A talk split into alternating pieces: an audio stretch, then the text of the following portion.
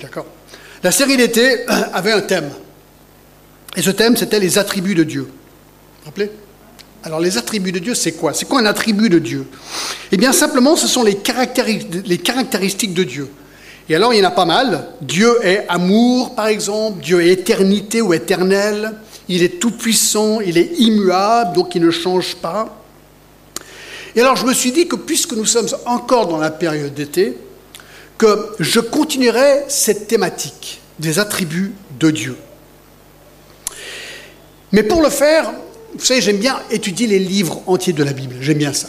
Et je me suis dit, il y a un livre que je, voulais reprendre, parce que ça faisait très très longtemps que je n'avais pas repris, un livre dans l'Ancien Testament qui est consacré à un attribut de Dieu.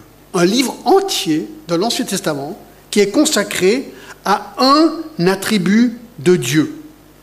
Alors je vous donne l'attribut, vous devez deviner le livre, d'accord? La providence de Dieu. Alors Genèse aurait été un bon exemple, mais on a déjà fait. Non, beaucoup. Esther, le petit livre d'Esther, d'accord? Et donc, je me suis dit, ça pourrait être sympa, puisqu'il est relativement... Alors, il n'est pas court, il a 11 chapitres, mais il, est parcouru assez rapidement, qu'on pourrait faire le livre d'Esther pour le mois d'août. D'accord? Donc, ça change complètement, mais je pense que ça va être vraiment intéressant. Alors, avant de rentrer dans le livre, parlons un petit peu de la providence de Dieu, d'accord? C'est pas un thème nouveau, on l'a déjà abordé, surtout qu'on l'a abordé lorsqu'on a étudié le livre de la Genèse, on a parcouru la vie de Joseph dans la dernière partie du livre de Genèse, de la Genèse. Mais c'est quoi? C'est quoi la providence de Dieu? C'est un attribut de Dieu. La providence de Dieu, c'est tout simplement l'activité de Dieu dans le monde. Lorsqu'on a l'impression que Dieu ne contrôle rien, ça vous est déjà arrivé? Vous dites, est-ce que Dieu contrôle quelque chose dans ce monde? Eh bien, eh bien, cette providence de Dieu nous dit le contraire. Dieu contrôle toutes choses dans le monde. La Bible affirme que Dieu contrôle toutes choses dans le monde, les bonnes comme les mauvaises. Et le livre d'Esther est l'exemple ou un des exemples suprêmes dans la Bible de cette vérité. Un auteur qui s'appelle Berkoff a décrit la providence de Dieu comme ceci. Je cite.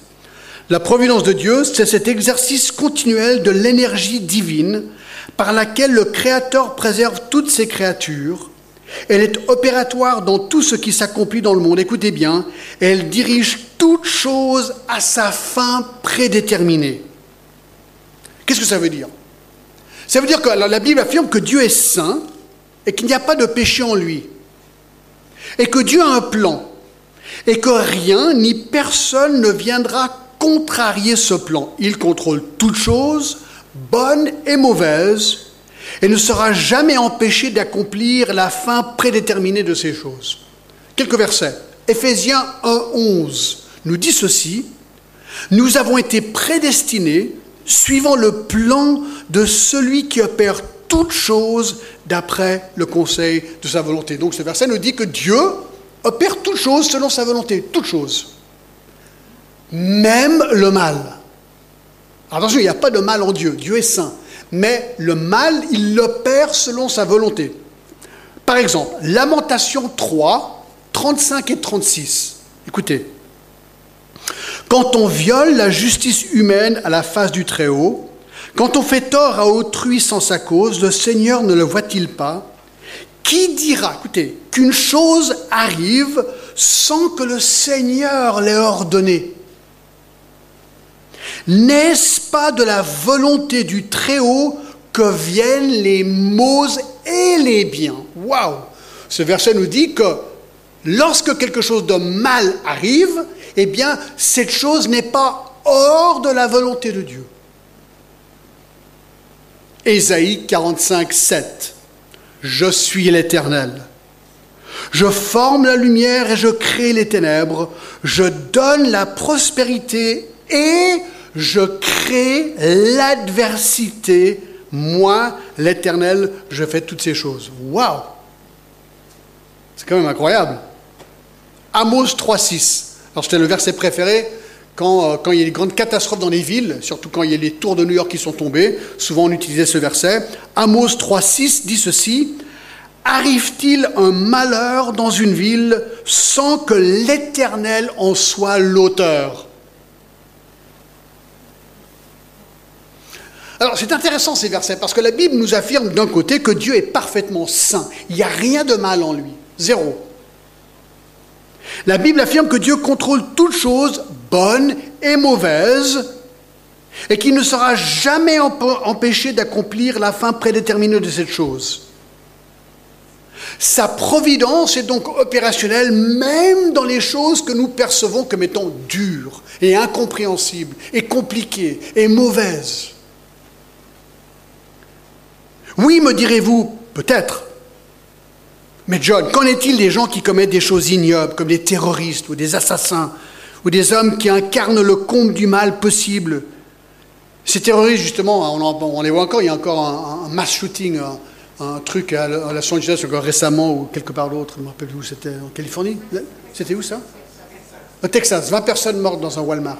Non mais c'est incroyable, hein, c'est incroyable. Alors est-ce que Dieu, on va se poser la question, est-ce que Dieu est souverain est-ce que Dieu est providentiel même dans ce genre de situation? La question est importante. Eh bien, comment répondre? Deux manières. Premièrement, Dieu jugera ces personnes. C'est ce que la Bible dit.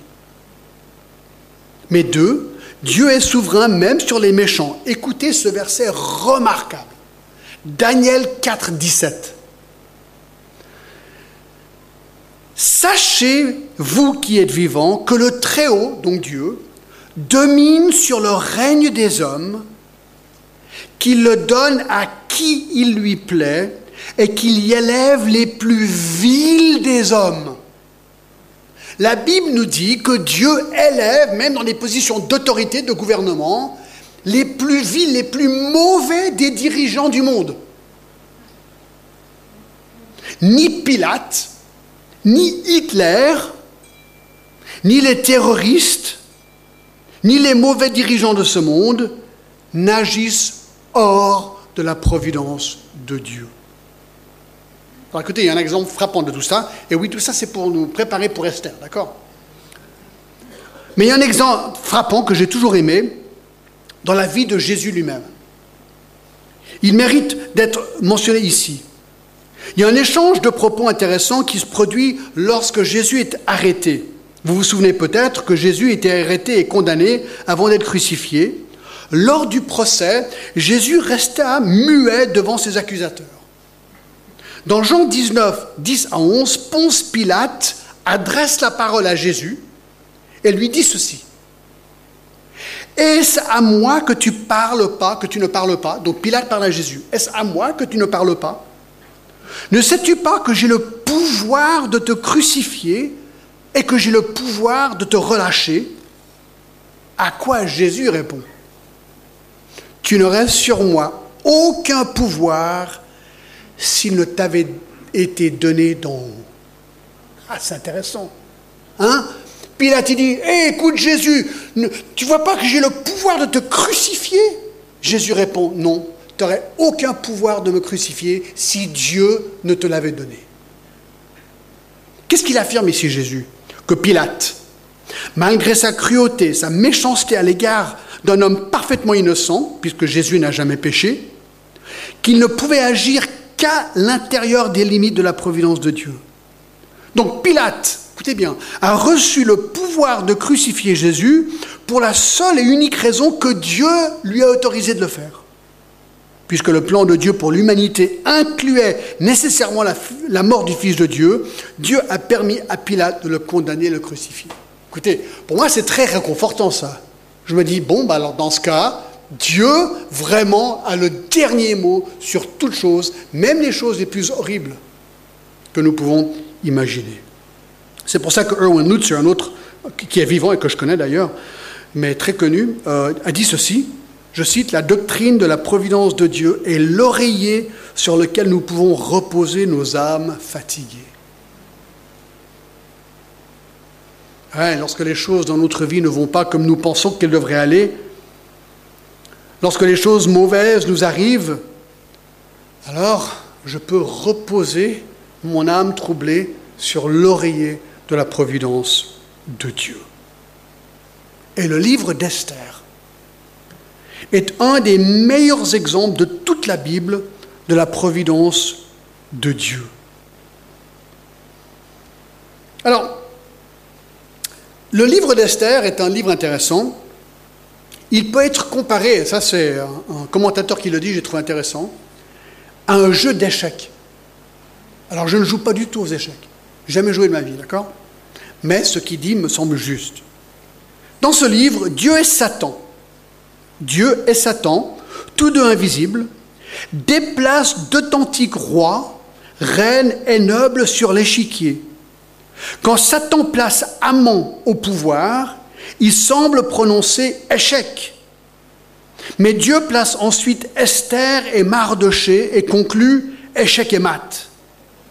Depuis la chute de l'homme, dans Genèse 3, Satan a toujours essayé de rompre la relation spirituelle entre Dieu et ses créatures et d'empêcher la réalisation des promesses contenues dans son alliance avec Israël et surtout la promesse du Messie. Ça, on l'a déjà vu.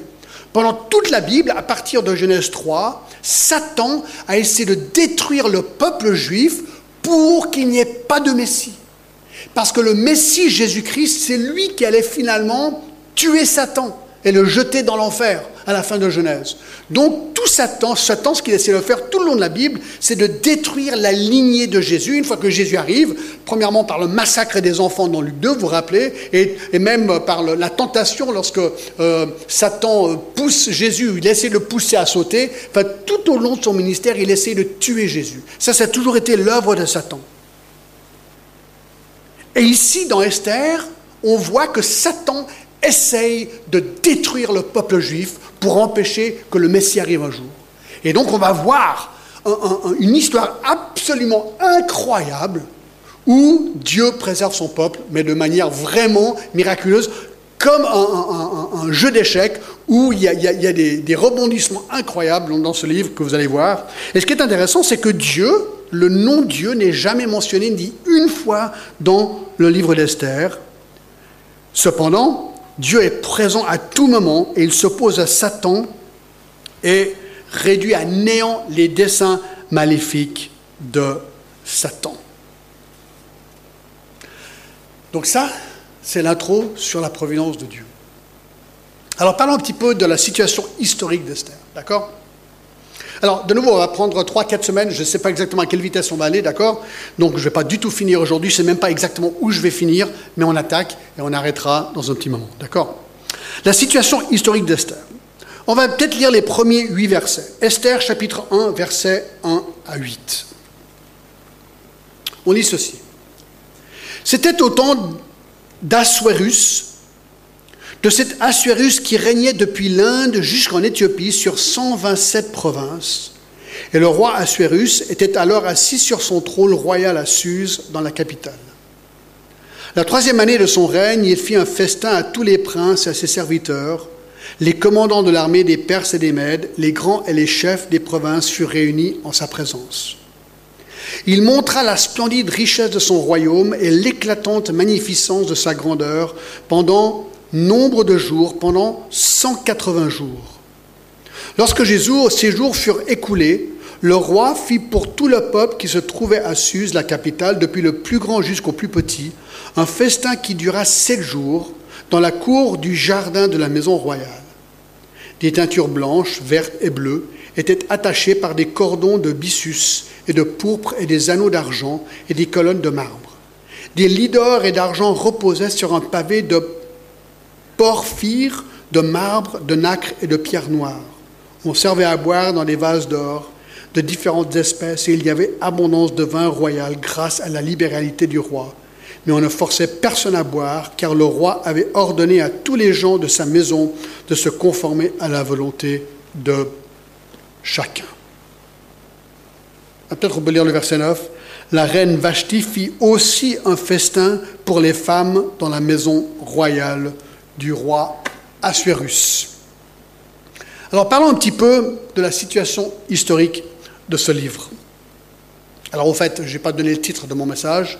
Esther est la providence ahurissante de Dieu. D'accord La providence extraordinaire de Dieu. Alors le livre d'Esther concerne les Juifs, le peuple élu de Dieu, En, 1000 en, en 605 avant Jésus-Christ, ils avaient été déportés en Babylonie par Nebuchadnezzar. Donc Nebuchadnezzar, le roi de la Babylonie, est venu à Jérusalem, il a pris les Juifs et il les a ramenés avec eux pour les déporter. Au moment de cette histoire-ci, le peuple est encore déporté. Les Juifs veulent retourner chez eux. Et comme j'ai déjà dit, c'était important dans l'histoire que les Juifs reviennent dans leur pays parce qu'il fallait que le Messie, qui est juif, naisse à Bethléem. C'était affirmé par les prophètes. Donc il fallait absolument que ce peuple revienne un jour. Comment faire pour qu'il revienne? Eh bien, par l'intervention majestueuse de Dieu, en utilisant ici dans cette histoire une femme, Esther, qui va être utilisée par Dieu pour empêcher le massacre de son peuple, d'où sortira le Messie. Donc nous sommes maintenant en 490 avant Jésus-Christ en Perse ou l'Iran aujourd'hui. Comme j'ai dit, le nom de Dieu n'est jamais mentionné dans le livre, mais le livre parle de Dieu, énormément de Dieu. Et on apprend au verset 1 que c'était au temps d'Assuérus. L'auteur du livre d'Esther commence son récit en le situant dans un contexte historique. C'est ça qui est intéressant. Il y a un roi, il y a le nom d'un roi. Le récit donc se déroule au temps d'Assuérus. Qui est-il? Eh bien, l'Iran aujourd'hui était autrefois la Perse. Et c'est en 550 avant Jésus-Christ environ que la Perse conquit la Babylonie et qui a relâché à ce moment-là 50 000 juifs qui avaient été déportés 70 ans auparavant. Le premier roi perse était Cyrus le Grand. C'est lui qui a conquis la Babylonie et qui a fondé l'empire perse. Ensuite, le deuxième roi perse était Cambyse. Le troisième, Darius le Grand. Le quatrième, Assuérus, mentionné ici dans Esther 1.1, dont le nom grec est Xerxès. Et le cinquième était Artaxerxès, longue main, mentionné dans Esdras 4.7. Donc Assuérus est le quatrième empereur perse. Non seulement l'histoire perse confirme ceci, mais l'historien Hérodote dévoue ses derniers trois volumes d'histoire aux guerres perses, où il décrit le roi Assuérus ou le roi Xerxès, qui il le décrit comme étant un homme corrompu et incompétent, et des inscriptions archéologiques mettent en plus la lumière sur cette époque de l'histoire. Donc au verset 1, on apprend que c'était au temps d'Assuérus, de cet Assuérus qui régnait depuis l'Inde jusqu'en Éthiopie sur 127 provinces. 127 provinces. Alors afin d'éviter une confusion avec un autre homme du même nom dans Daniel 9.1, il décrit le territoire sur lequel ce Xerxès ou Assuérus régnait. Alors l'Inde, premièrement, il mentionne l'Inde, dont parle le verset, la province du Punjab au Pakistan aujourd'hui. Hérodote, l'historien grec du 5e siècle, confirme que Xerxès régnait sur l'Inde et sur l'Éthiopie. L'Inde avait été conquise par son père Darius I et l'Éthiopie par son grand-père Cambyse. Et en plus, il y a des importantes découvertes archéologiques à Persapolis, il y a une tablette sur, il est écrit, sur laquelle il est écrit, en parlant de Xerxès, euh, ce sont les pays en plus de la Perse sur lesquels je règne, l'Inde et couche, donc l'Éthiopie autrefois. Tout ça pour dire que ces choses sont confirmées historiquement et archéologiquement. Je fais une petite parenthèse, c'est ce que j'aime avec la Bible. Ce que j'aime avec la Bible, c'est que c'est un livre hyper historique. Quoi. Et là, on voit que Esther est fondée historiquement, archéologiquement prouvé, et ça c'est vraiment intéressant. Alors on apprend en plus qu'il règne sur 127 provinces. Voyez-vous, chaque fois qu'ils envahissaient un endroit, eh bien, ces endroits étaient divisés en provinces, dans des, unités dirigeables. Le verset 2 est le roi Assuérus était alors assis sur son trône royal à Suse, dans la capitale. En fait, le vaste empire perse du 5e siècle avant Jésus-Christ avait plusieurs capitales. Suse était pas trop loin de Babylone, avait été construite par le père de Xerxès comme capitale d'hiver. Pendant l'été, par contre, La chaleur était telle que la capitale fut transférée dans le nord à 400 km, tout près de la mer Caspienne, à un endroit qui s'appelle Ekbatana. Ekbatana. Alors, j'avais jamais entendu parler de de ma vie, mais imaginez que cet endroit est mentionné dans Esdras 6.1, et de nouveau, c'est les petits détails hein, qu'on saute quand on lit, mais qui nous montrent de nouveau que tout ça, c'est juste, c'est vraiment historiquement juste. Dans, dans 6.1, Esdras 6.1, alors le roi Darius donna l'ordre de faire des recherches dans la maison des archives où l'on déposait des trésors à Babylone, et l'on trouva à Akmeta, capitale de la province de la Médie, un rouleau sur lequel avait été écrit la mémoire suivante. Donc, on voit historiquement que ça colle, ça colle. Alors voilà, donc c'est une ville qui a été mentionnée plusieurs fois dans la Bible, qui a été visitée par Daniel et aussi par Néhémie. Et Chanson du roi, c'était à Suse, donc de nouveau une ville qui est historiquement euh, viable. Alors, à partir du verset 3, il y a le festin du palais de Suse. Alors regardez la précision de l'histoire ici. Verset 3. La troisième année de son règne, il fit un festin à tous ses princes, à ses serviteurs, les commandants de l'armée des Perses et des Mèdes, les grands et les chefs des provinces furent réunis en sa présence.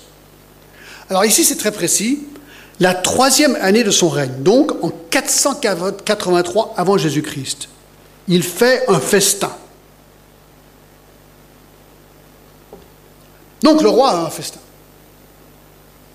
Et notez que le roi fait un festin, il amène tous ses princes et tous ses serviteurs, les grands et les chefs de toutes ces 127 provinces, pour leur montrer sa richesse et sa splendeur pendant la durée du festin, qui sera 180 jours, donc 6 mois.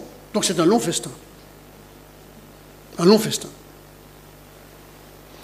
Alors, qu'est-ce qu'on sait sur ce festin?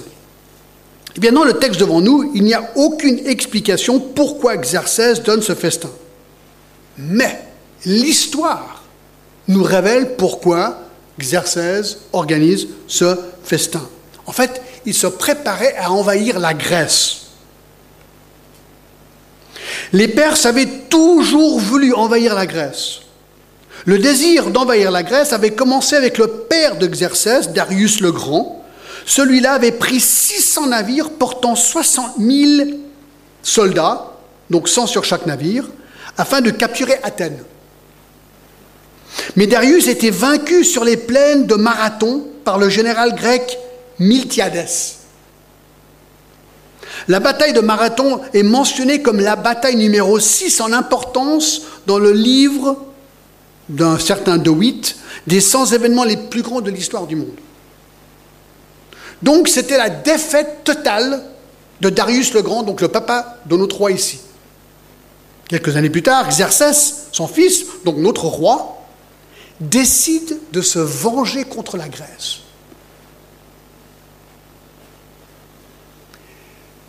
Il veut prendre la Grèce lui-même, mais il sait très bien qu'il va devoir bien préparer son coup.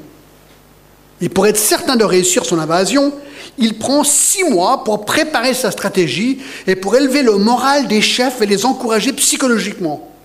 Et donc ici, il les invite tous à venir à Suse pour ce festin. C'est un festin d'encouragement. Je ne sais pas comment on dit ça, aidez-moi.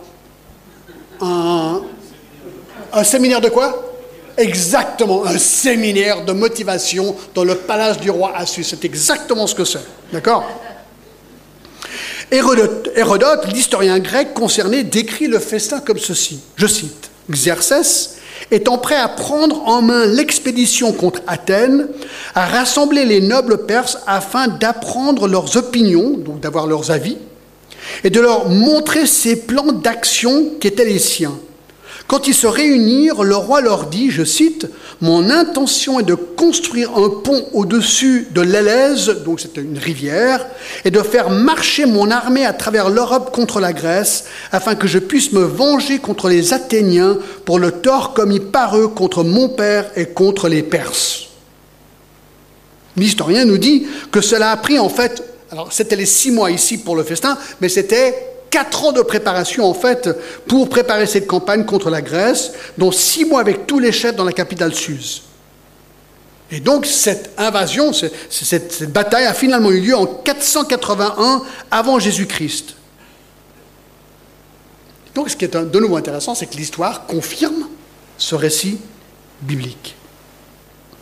Ce qui est étonnant de tout ceci est que les libéraux, ceux qui veulent dire que la Bible ne vaut rien, qu'elle est toute fausse, remplie d'erreurs et tout ça, euh, ils ont des propositions anti-surnaturelles, ils veulent dire que la Bible est fausse, eh bien, euh, doivent faire face à l'historicité de la parole de Dieu ici. Et c'est ça qui est intéressant.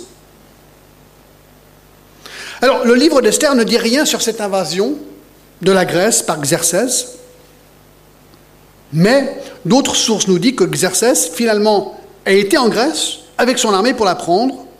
Son immense flotte a battu les Grecs à Thermopylae, mais fut elle-même battue dans la célèbre bataille de Salamis en 480 avant Jésus-Christ et la bataille de Platas en 479 avant Jésus-Christ.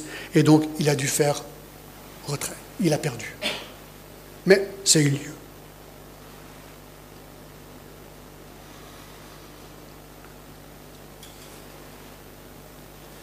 Verset 4. Vous me suivez, ça va là? C'est très historique tout ça, mais ça met le contexte de, l'histoire, d'accord? Verset 4. Donc là, il est là, c'est six mois de... C'est quoi? Tu as dit un séminaire de motivation, d'accord? Et donc pendant ce, ce, séminaire de motivation, verset 4, il montra la splendide richesse de son royaume et l'éclatante magnificence de sa grandeur pendant nombre de jours, pendant 180 jours. Lorsque ces jours furent écoulés, le roi fit pour tout le peuple qui se trouvait à Suse, la capitale depuis le plus grand jusqu'au plus petit, un festin qui dura sept jours dans la cour du jardin de la maison royale. Des tentures blanches, vertes et bleues étaient attachées par des cordons de byssus et de pourpre à des anneaux d'argent et la colonne de marbre. Des lits d'or et d'argent reposaient sur un pavé de porphyre, de marbre, de nacre et de pierre noire. Verset 7, on servait à boire dans des vases d'or des différentes espèces et il y avait abondance de vin royal grâce à la libéralité du roi. Alors il a des richesses incroyables et il les montre. La cour du jardin de la maison royale, le parc, euh, etc. Au verset 6, toutes sortes de décorations dans les rues, sur les pavés, des divans en or pour que les gens puissent se reposer. Au verset 7, il servait à boire dans des vases d'or de différentes espèces. Abondance de vin royal grâce à la liberté du roi. Ça, c'est un truc que j'ai lu intéressant. Chez les Perses, une des manières de montrer sa richesse était par le nombre de vases à boire variés que pouvait avoir un roi. Hérodote, de nouveau, nous dit que quand les Perses furent battus par les Grecs, qu'ils trouvaient dans leur camp beaucoup de tentes ornées de meubles en or et d'argent, de divans couverts d'or, et même des bols en or, des gobelets en or et d'autres récipients à boire. Donc voilà, il montre sa richesse. Petit détail intéressant, verset 8, mais on ne forçait personne à boire, car le roi avait ordonné que tous les gens de la maison de se conformer à la volonté de chacun. D'habitude, le roi déterminait combien les invités devaient boire. C'était une des coutumes à l'époque. Hérodote encore explique que les Perses aimaient beaucoup le vin et qu'ils en buvaient de grandes quantités, que c'était leur pratique de parler de choses très importantes lorsqu'ils étaient ivres. Donc pour eux, être ivre aidait à prendre les bonnes décisions. Aujourd'hui, c'est un peu l'opposé, hein, ce qu'on dirait. D'accord? Quelquefois, par contre, euh, j'aurais pu me lire. Ah oui, quelquefois, ils étaient sobres. Ça arrivait qu'ils étaient sobres. D'accord? Euh, Pendant leur première délibération, mais ensuite, pour reconsidérer leur décision, ils buvaient. Et ensuite, ils reprenaient euh, les délibérations pour prendre leur décision euh, définitive. Ici, alors, ce n'est pas expliqué pourquoi, le roi ne les force pas à boire. Ils sont libres. Ils sont libres. Petit détail intéressant, je trouve quand même. Alors, tout ça, mes amis, c'est notre Tout ça, c'est notre Et maintenant, on arrive au premier grand point, la chute de la reine Vashti. La chute de la reine Vashti. Alors regardez verset 9. La reine Vashti fit aussi un festin pour les femmes dans la maison royale du roi Assuérus. Alors, comme il était souvent le cas, ben, le roi avait son palace, mais les femmes, les harems, ils avaient leur palace aussi. Et donc, souvent, le roi faisait son festin en premier avec les hommes, puis c'est la reine qui faisait le festin à côté avec les femmes. Donc, c'est ce qui se passe ici au verset 9. Donc, c'est un petit peu comme à Versailles, je pense qu'il y avait des, il y avait des, différences de festin homme-femme pendant un temps. Bref. Le faux pas désastreux de la reine Vashti verset 10. Le septième jour, donc là ils sont en plein dans ce festin à fond, d'accord? Comme le cœur du roi était réjoui par le vin, apparemment, le vin, apparemment lui avait choisi de quand même boire, même si chacun avait le choix de ne pas boire. Donc il est réjoui par le vin. Il ordonna à Méouman, Bista, Arbona, Bicta, Abacta, Zétar et Carcasse, les sept eunuques qui servait devant le roi Assuérus, d'amener en sa présence la reine Vashti avec la couronne royale pour montrer sa beauté au peuple et aux grands, car elle était belle de figure. Donc le septième jour, le dernier jour du grand festin, le roi, alors il est réjoui, est-ce que ça veut dire qu'il est ivre? Peut-être limite, d'accord, entre, être réjoui et être euh, sous. Il y a peut-être, euh, ne suis pas assez, peut-être, j'ai pas assez d'expérience, par exemple, pour savoir la limite des deux, d'accord? Je ne sais pas comment le dire. Bref, il est réjoui par le vin. Donc, il envoie ses sept eunuques. Alors, les sept eunuques étaient des hommes castrés qui avaient le rôle de garder le harem, pour pas qu'ils soient tentés sexuellement avec les femmes du harem. D'accord? Donc, il y avait sept eunuques qui constituaient son lien de communication avec la reine et son harem, parce que le roi, il n'y avait pas les téléphones et WhatsApp et tout ça, alors il parlait aux, eunuques et eux, ils allaient communiquer avec la reine et avec tous les, euh, les, différentes euh, femmes euh, du harem. Et donc il demande à ces sept eunuques d'aller chercher la reine Vashti, elle s'appelait Vashti, parce qu'il voulait montrer sa beauté. Donc c'était une femme extrêmement belle, et il voulait montrer sa beauté à tous ces généraux qui étaient là. Alors, la reine perse d'habitude mangeait à la table du roi, mais pas nécessairement pendant les grands banquets. C'est comme ça que ça se passait. Alors, la gaffe du siècle de la reine Vashti au verset 12. Mais la reine Vashti refusa de venir. Quand elle reçut par les eunuques l'ordre du roi, et le roi fut très irrité et il fut enflammé de colère. Alors ça, c'est quand même le comble. La reine dit absolument pas, je refuse de venir. Alors ce qui est incroyable, c'est qu'il n'y a aucune explication pourquoi la reine refuse l'ordre du roi. Il n'y a aucune implication que le roi lui voulait qu'elle fasse quelque chose d'immoral. Je ne sais pas, mais rien n'est dit. Sans doute qu'elle ne voulait tout simplement pas se retrouver parmi ce groupe d'hommes inébriés comme objet,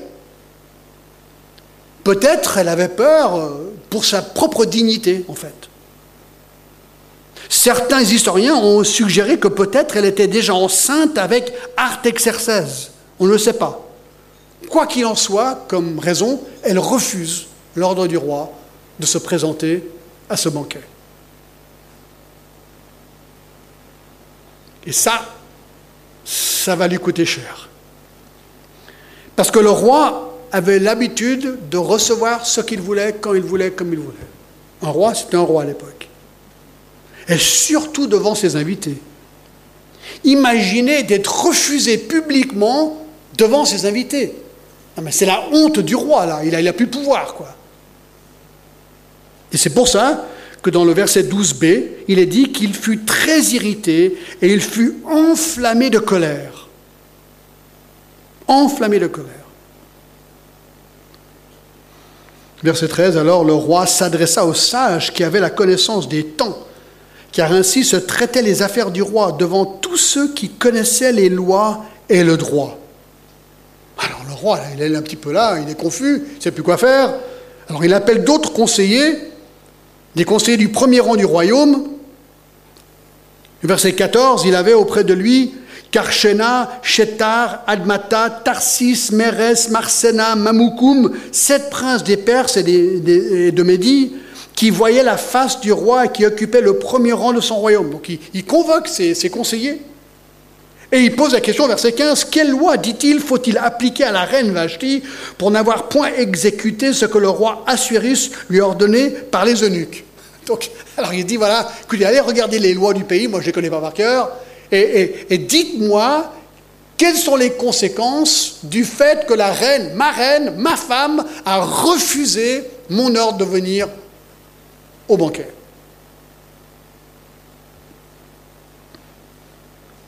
Alors moi je ne sais pas ce que vous pensez de la relation de mariage entre ce couple.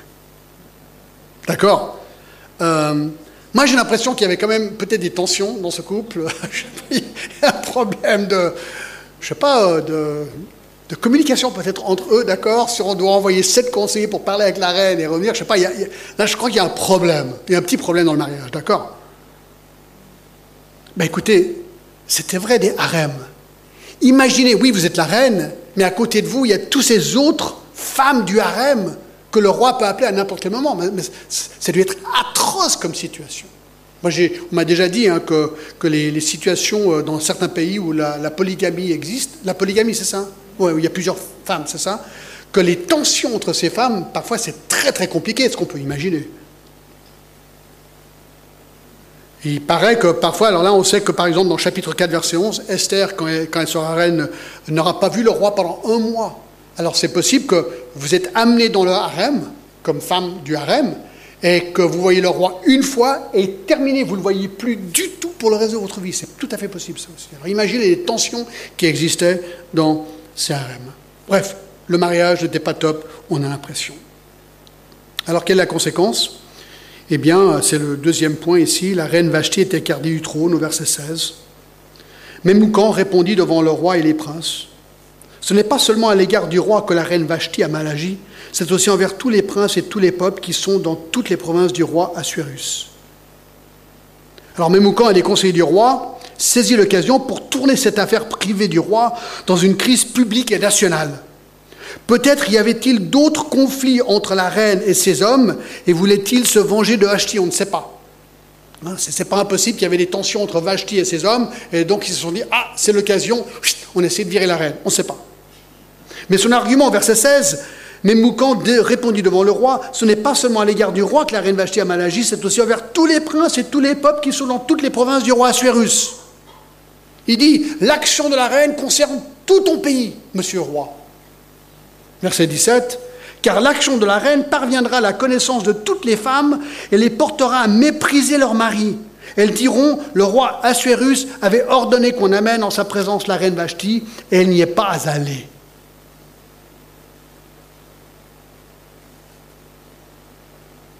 Imaginez, elle devient l'exemple, selon ce que disent ses conseillers, à toutes les femmes dans le royaume qui, par cet exemple, oseront mépriser leur mari. Et ceci deviendra, au verset 18, un problème national. Et dès ce jour, les princesses de Perse et de Médie qui auront appris l'action de la reine le rapporteront à tous les chefs du roi, et de là beaucoup de mépris et de colère. Alors voici ce qu'il propose au verset 19. Si le roi trouve bon qu'on publie de sa part et qu'on inscrive parmi les lois des Perses et des Mèdes avec défense de la transgressée une ordonnance royale d'après laquelle Vashti ne paraîtra plus devant le roi Assuérus et le roi donnera la dignité de la reine à une autre qui soit meilleure qu'elle. L'édit du roi sera connu dans tout son royaume, quelque grand qu'il soit, et toutes les femmes rendront honneur à leur mari, depuis le plus grand jusqu'au plus petit. Donc il dit, Monsieur le roi, il faut publier un décret. Et il faut écarter Vashti du trône. Que le roi, verset 19b, trouve une autre reine, très important comme détail. Qu'il trouve une autre reine, parce que là déjà on est en train de voir, sans le savoir encore, la providence de Dieu Que le roi trouve une autre reine pour le remplacer. Verset 20, toutes les femmes du royaume doivent rendre honneur à leur mari.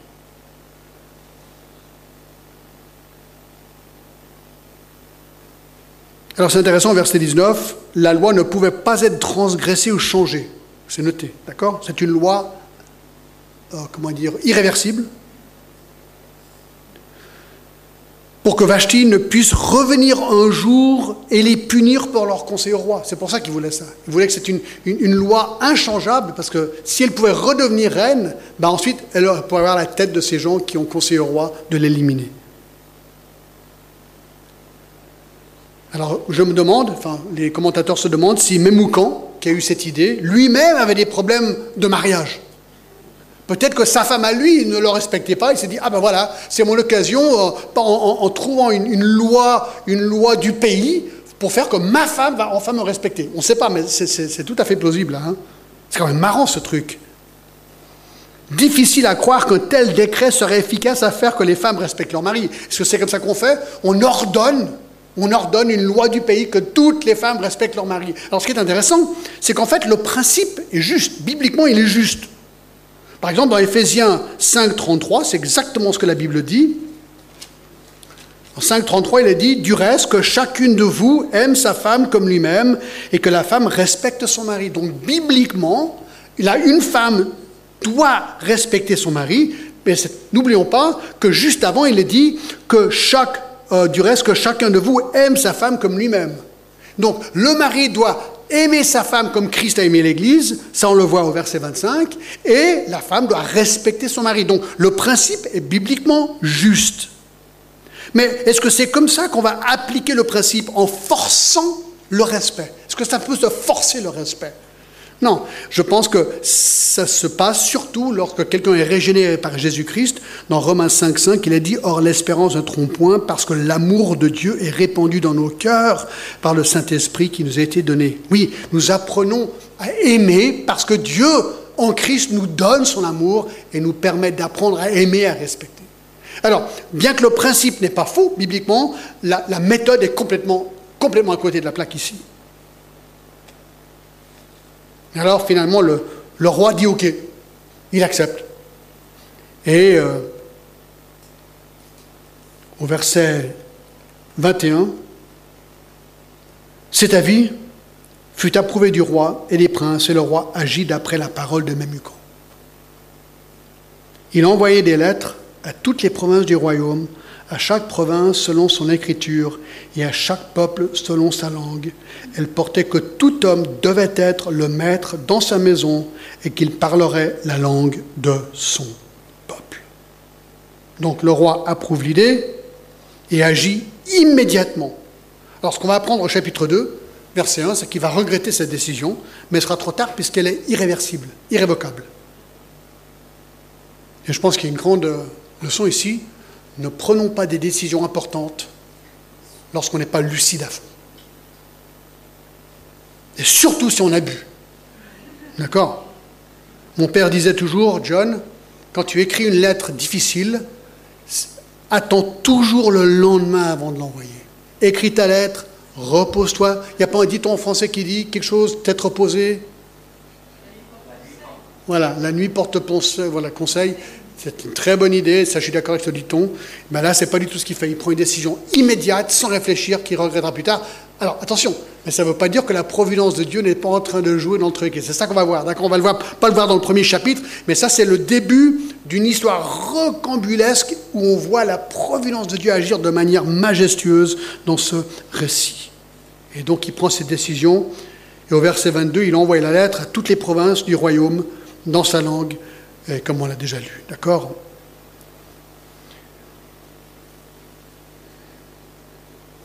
Alors écoutez, ça c'est la fin du chapitre 1. Et alors, qu'est-ce qui va se passer? On n'a pas le temps de continuer, on va arrêter là pour ce matin, on va faire la Sainte Seine. Mais ce qui est important à noter ici, c'est que ce qu'on a vu jusqu'à l'instant, c'est que la reine Vashti a fait une gaffe. Elle se fait écarter du trône. Alors maintenant, il faut une nouvelle reine. Et toute l'histoire d'Esther va se jouer sur cette nouvelle reine. Qui va être cette nouvelle reine? Comment est-ce que ce roi va trouver une nouvelle reine? Alors tenez-vous bien, je vous donne la réponse, mais on va la regarder en détail dimanche prochain. Il organise un concours de beauté. Miss Moyen-Orient, Miss Asie, je ne sais pas comment on appelle, Miss, euh, Perse, voilà. Il organise, il organise un concours de beauté, c'est dans la Bible, c'est dans le chapitre 2, et le choix de la reine, c'est un choix absolument incroyable, mais je ne vous en dis pas plus. Il va falloir revenir dimanche prochain pour savoir qui sera cette reine, ou bien vous pouvez tricher et rentrer chez vous et lire Esther. Lisez Esther, d'accord? Mais c'est une histoire incroyable où cette reine va être choisie à cause de sa beauté et le complot va continuer pendant des chapitres. J'ai déjà la chair de poule là maintenant en, pensant au complot qui va arriver. Et on va voir la, providence de Dieu agir dans des détails, mais quelque chose de, fantastique. Et je pense que l'application qu'on va voir tout le long de ce, ce mois, c'est que dans nos vies, lorsque les choses inexplicables se passent, est-ce que Dieu sait ce qu'il fait ou pas? Est-ce que Dieu est en train de contrôler les événements difficiles de ma vie ou pas? On se pose tous la question. Je me la pose constamment. La réponse est oui. Si tu es chrétien, tu sais que Dieu est au-dessus de toutes ces choses et son œil est sur les plus petits détails inimaginables. Et ça, c'est ce qu'on va voir dans Esther. On va prier et ensuite on va passer à la Sainte Seine, d'accord? Seigneur, vraiment, quel, euh, quel, beau début de cette histoire, Seigneur. Euh, tout ce contexte historique aussi qui nous aide à à mettre notre confiance dans la parole de Dieu, la Bible, Seigneur.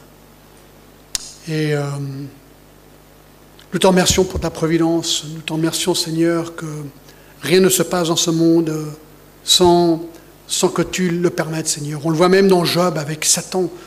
Euh, même Satan qui fait tellement de mal à Job, Seigneur, est autorisé d'agir par toi. Quel réconfort. Seigneur, pardonne-nous et pardonne-moi, Seigneur, parce que ce n'est pas toujours ma perspective. Parfois je panique, parfois je me dis, Dieu, est-ce que tu es vraiment là? Et je lis les psaumes et je vois que, David a dit la même chose. Et, combien d'hommes de Dieu et de femmes de Dieu dans la, Bible, Seigneur, se sont posés les mêmes questions. Seigneur, est-ce que tu es vraiment là? Est-ce que tu contrôles vraiment les événements de la vie? Eh bien la réponse est oui, Seigneur. Et je te prie que pendant ces quelques semaines où nous allons parcourir Esther, que tu nous apprends, Seigneur, à te faire confiance, même lorsque les choses sont incompréhensibles. Seigneur, à toi toute la gloire, au nom de Jésus. Amen. Alors bien sûr, je me suis dit, comment est-ce que je vais faire le lien avec euh, ce premier chapitre et la Sainte Seine? Eh c'est très simple. C'est très simple. Vous vous rappelez, on avait dit que le but d'Esther, c'était de, de, préserver le peuple juif. On va voir qu'il y a un complot contre les juifs et que